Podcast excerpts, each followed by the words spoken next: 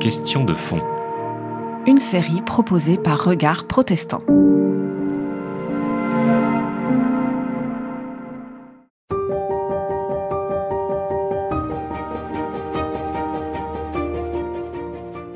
Il a fallu attendre le 3e, 4e siècle pour qu'on soit vraiment certain euh, de la canonicité de cet ouvrage, ce qui montre bien qu'il y avait une difficulté de réception, parce que c'est vrai que par rapport aux autres ouvrages du Nouveau Testament, que sont les quatre évangiles, les épîtres de Paul et les autres épîtres et le livre des actes, euh, eh bien c'est un, ouvrage qui fait euh, un peu un écart, qui manifeste un écart par le genre littéraire, dont on va reparler, qui est le genre littéraire dit apocalyptique. Alors, pourquoi euh, ce livre euh, Apocalypse de Jean surprend? Parce que ce dont il parle et la manière dont il en parle dépayse beaucoup de lecteurs, en particulier contemporains, euh, du Nouveau Testament, mais pas que contemporains, puisque déjà le réformateur Jean Calvin, qui avait commenté pratiquement toute la Bible, une grande partie de la Bible, eh bien le seul texte du Nouveau Testament qu'il n'a pas commenté, c'est l'Apocalypse de Jean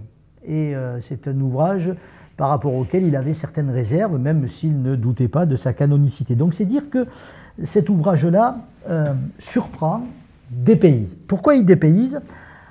À cause de son genre littéraire dit apocalyptique. Alors d'abord, le nom d'apocalypse, ça vient d'un terme grec, apocalypsis, qui veut dire littéralement dévoiler, lever le voile. Et ce terme, apocalypsis, nous le trouvons dès le premier mot du livre, puisque en grec, euh, le livre commence par ces mots Apocalypsis Jésus Christou, qu'on devrait traduire Apocalypse de Jésus-Christ, c'est-à-dire révélation, dévoilement, en anglais d'ailleurs. Hein. ce dernier livre de la Bible s'appelle Revelation, révélation, euh, ce qui veut dire que littéralement, euh, même si on va le voir, il s'agit bien de l'Apocalypse de Jean de Patmos, c'est à proprement parler non pas l'Apocalypse de Jean, mais l'Apocalypse de Jésus-Christ, et on verra que ceci a une certaine importance. Donc, révélation, dévoilement, lever le voile. Sur quoi l'Apocalypse prétend-il lever le voile? Il prétend lever le voile sur ce qui doit arriver bientôt. Et puis, euh, on va en reparler, euh, dans ce livre, il semble lever le voile sur les événements qui vont accompagner la fin du monde. Parce que la littérature apocalyptique, ce livre appartient à une littérature qui s'appelle la littérature apocalyptique, a pour prétention de décrire la fin du monde. Et c'est bien là que, disons, le bas blesse pour beaucoup de lecteurs euh, contemporains, ou au contraire qu'il passionne et intéresse un autre type de lecteur avide d'avoir des réponses à ces questions qui nous taraudent et qui nous angoissent tous. Comment le monde va-t-il finir? Ce texte a été écrit par un dénommé Jean. Alors vous l'avez, euh, c'est écrit au verset 1er euh, du chapitre 1, euh, révélation de Jésus-Christ que Dieu lui a donné pour montrer à ses serviteurs ce qui doit arriver bientôt, et qu'il a fait connaître par la voix de son ange à son serviteur Jean, d'où l'Apocalypse de Jean, Jean qui réside à Patmos, et donc, euh, c'est pourquoi on parle de littérature joannique, littérature joannique, pardon, quand on parle de l'évangile de Jean, des épîtres de Jean et de l'Apocalypse. Mais à strictement parler, ni l'évangile de Jean, ni les épîtres de Jean ne disent littéralement avoir été écrites par un dénommé Jean. Seul l'Apocalypse de Jean prétend avoir été écrite par un dénommé Jean, que la tradition euh, euh, appellera Jean l'Ancien, et qu'aujourd'hui les exégètes n'identifient pas forcément avec l'apôtre Jean, mais avec euh, sans doute une personnalité importante de l'Église primitive. Il semble qu'il n'y ait aucun lien entre l'évangile de Jean et l'Apocalypse, en tout cas le genre littéraire est radicalement différent. Et puis dans un second temps, on s'aperçoit qu'il y a des motifs, des thèmes qui sont assez proches, en particulier par exemple parler du Christ comme de l'agneau, Hein, dans l'évangile de Jean, Jean-Baptiste dit Voici l'agneau de Dieu qui ôte le péché du monde. Eh bien, l'Apocalypse de Jean est le seul à parler du Christ comme l'agneau, l'agneau immolé qui siège sur le trône. Donc, c'est un texte qui a été écrit par ce Jean de Patmos, vraisemblablement à la fin du 1er siècle, euh, à l'intention d'églises d'Asie mineure, des églises auxquelles l'apôtre Paul s'adresse aussi, hein, Éphèse en particulier. entre le deuxième siècle avant Jésus-Christ et le premier siècle après Jésus-Christ. Il y a un genre littéraire qu'on appelle le genre apocalyptique. Euh, vous savez que euh, le peuple juif et la, religion, le judaïsme, est une religion de l'alliance avec Dieu et la thématique fondamentale euh, du judaïsme, c'est un dialogue entre Dieu et son peuple. Mais à l'époque qui nous intéresse, c'est-à-dire à partir du second siècle avant Jésus-Christ, on est dans une période assez difficile pour ce peuple d'Israël euh, qui n'a plus de terre à lui, qui est envahi par euh, des, grandes puissances et pour lesquels les prophètes se sont tus. Il n'y a plus de prophètes. Hein. Et, et, pourtant, au fond, les cieux sont fermés en quelque sorte. Dieu ne parle plus à son peuple et ce peuple ne vit que de dialoguer avec son Dieu. Et donc ceux qui vont prendre le relais euh, de ces prophètes, ce sont des visionnaires. Des visionnaires qui vont dévoiler dans une période vécue comme dramatique euh, ce qui va arriver, c'est-à-dire la façon dont Dieu va intervenir, va libérer son peuple, punir les méchants, récompenser les justes et faire advenir le règne de Dieu. Voilà un petit peu, mais alors de façon extrêmement euh, condensée, ce qui motive euh, l'écriture apocalyptique. C'est une écriture de dévoilement qui va dévoiler pour un petit reste fidèle dans un monde de, trahison, d'apostasie, de, détresse et de, perte d'identité.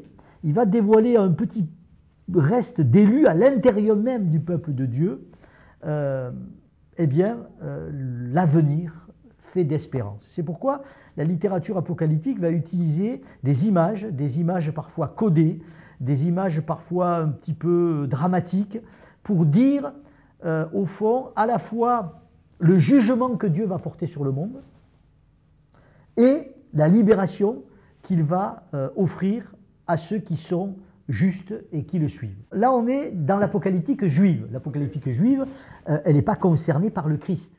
L'apocalyptique juive, elle peut être, comme on, peut la dire, messianique, dans la mesure où la délivrance apportée par Dieu va prendre la figure d'un messie, mais pas forcément. Elle peut être une, intervention directe de Dieu. Je, crois qu'il vaut quand même juste la peine de lire une, définition qui a été donnée par des chercheurs, euh, disons, euh, euh, contemporains, qui tentent de définir, comme toujours, c'est évidemment réducteur, hein, à, partir d'une ou deux phrases, ce qui fait le commun de toute cette littérature. On dira qu'il s'agit d'une littérature dotée d'une ossature narrative, c'est-à-dire elle raconte une histoire, hein, dans laquelle une révélation divine est transmise le plus souvent par un ange à un homme préalablement choisi. Cette révélation concerne une réalité transcendante, c'est-à-dire qui vient d'en haut et qui concerne notre histoire. Donc elle est à la fois temporelle, parce qu'elle va concerner notre histoire, mais elle envisage un salut à venir. Un salut qui fait sortir de l'histoire.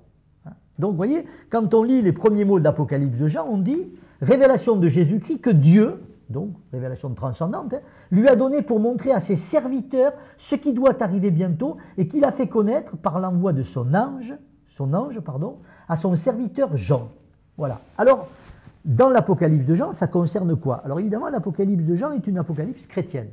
C'est-à-dire, elle se fonde, comme tous les ouvrages du Nouveau Testament, sur un événement fondateur qui est la mort et la résurrection du Christ. Sous le principat de Ponce Pilate, euh, eh euh, un dénommé Jésus de Nazareth a été crucifié. Et il avait des disciples. Et puis, ses disciples, peu de temps après sa résurrection, l'ont confessé comme ressuscité. Et de là naît, au fond, euh, ce qui deviendra plus tard le christianisme. Et donc, au fond, ce qui est au cœur de l'Apocalypse de Jean, c'est la révélation de Jésus-Christ, c'est-à-dire en quoi cette mort et cette résurrection du Christ sont un événement décisif pour non seulement l'histoire de l'Église, de la communauté qui reçoit, mais aussi du point de vue de Jean de Patmos, évidemment, pour le monde dans lequel il vit. Et quel est ce monde? C'est l'Empire romain. Hein? Et quelle est cette conviction euh, de l'Apocalypse de Jean et de Jean de Patmos? C'est qu'au fond, la mort et la résurrection euh, de Jésus de Nazareth, confessé comme Christ Seigneur, signent au fond, j'ose dire, c'est énorme de dire ça à l'époque, signe la fin, la chute et la défaite de l'Empire romain. En gros, si on voulait le dire en termes politiques, pour employer ce, terme-là, on pourrait dire que c'est une sorte de, de, manifeste de résistance d'un groupe complètement inconnu, minoritaire, qui dit, au fond, l'Empire romain est défait en quelque sorte. Alors que l'Empire romain vit à cette époque-là, euh, son apogée en quelque sorte. Hein. Voilà. Alors pourquoi dire ça? Euh, C'est toute la question, pourquoi dire ça? Euh, Beaucoup disent, mais parce que l'Église à ce moment-là était persécutée par Rome et que donc là, elle trouve le moyen de dire au fond son espérance de la, de la victoire en quelque sorte. C'est sans doute plus subtil, plus nuancé que ça. Euh, si l'Apocalypse de Jean a été écrit dans les années 90, il ne faut pas projeter sur l'Apocalypse de Jean ce qui se passera au deuxième, au troisième, au quatrième siècle de notre ère, quand l'Empire romain va être confronté à une Église qui devient de plus en plus importante. Dans les années 80-90 de notre ère, l'Église chrétienne n'existe pas. Je veux dire, elle est en devenir, elle est en gestation, mais du point de vue d'un observateur extérieur, ce que nous appelons, nous, aujourd'hui, l'Église chrétienne, c'est une secte juive. Bon. Et s'il est arrivé à quelques responsables de l'Empire romain dans telle localité de l'Empire de euh, persécuter la communauté chrétienne, elle la persécute comme le persécutaient les juifs de cette époque-là. C'est-à-dire, à, l'occasion, eh bien, il faut trouver un bouc émissaire, par exemple après l'incendie de Rome, Néron, ou parce qu'il y a une dénonciation euh, euh, pour, parce qu'il y a des troubles liés à une évangélisation ou une annonce de l'évangile qui devait déranger telle ou telle personne, il peut arriver à, euh, disons, à tel fonctionnaire romain de, de décréter que telle communauté judéo-chrétienne sera mis, sera mis à l'index en quelque sorte. Mais ce n'est pas, pas les grandes persécutions qu'on connaîtra au deuxième siècle. Il n'empêche que pour cette communauté, pour ces communautés-là, au fond, c'est le signe d'une opposition radicale entre le pouvoir politique, qui, euh, ne l'oublions pas, a crucifié le Christ, et euh, ce que représente le Christ. Voilà, on pourrait dire que l'Apocalypse est d'abord un manifeste de résistance au pouvoir politique.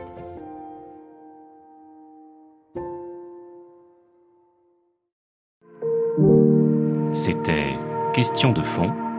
Une série de regards protestants.